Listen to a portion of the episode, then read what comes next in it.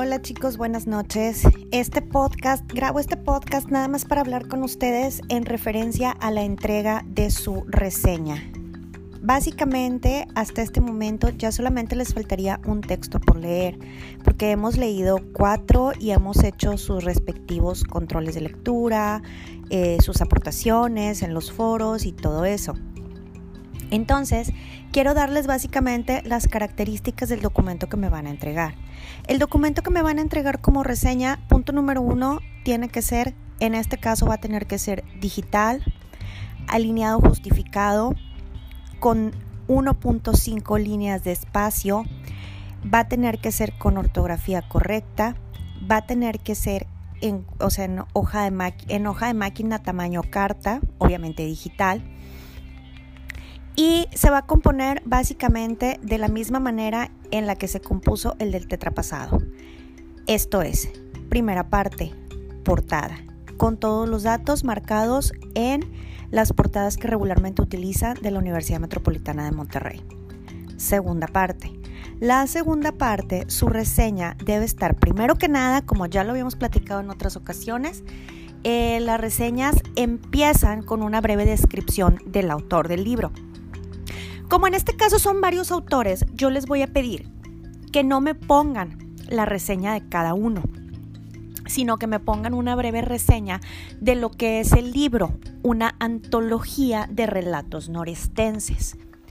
Después va a seguir su reseña dividida en cada uno de los cuentos o autores, porque me acuerdo perfectamente que en el caso de Dulce María leímos varios cuentos, entonces en el caso de Dulce María la reseñaba por autor.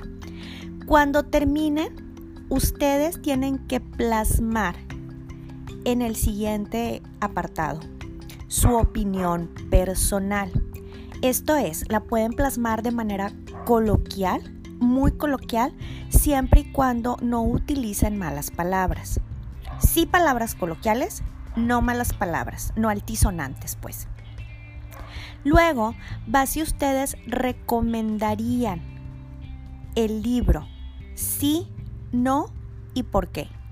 Y al final va una expresión gráfica que me indique lo más representativo o lo que para ustedes representó lo más importante de lo que leyeron. Cuando hablo de expresión gráfica tiene que ser inédita y puede ser un dibujo propio, puede ser una fotocomposición, puede ser, o sea, puede ser un dibujo que hagan y nada más me lo escanean, puede ser una, una fotocomposición, una fotografía digital original de ustedes, algo así. Y ya, básicamente con eso cerramos el tetra. Les agradezco mucho y para cualquier duda estoy aquí a sus órdenes. Muchísimas gracias. Eh, ah, la fecha de entrega. Van a tener lo que resta de esta semana, van a tener hasta el próximo miércoles, si Dios quiere.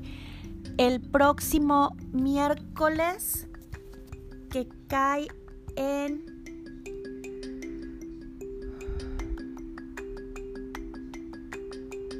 miércoles 8 de abril.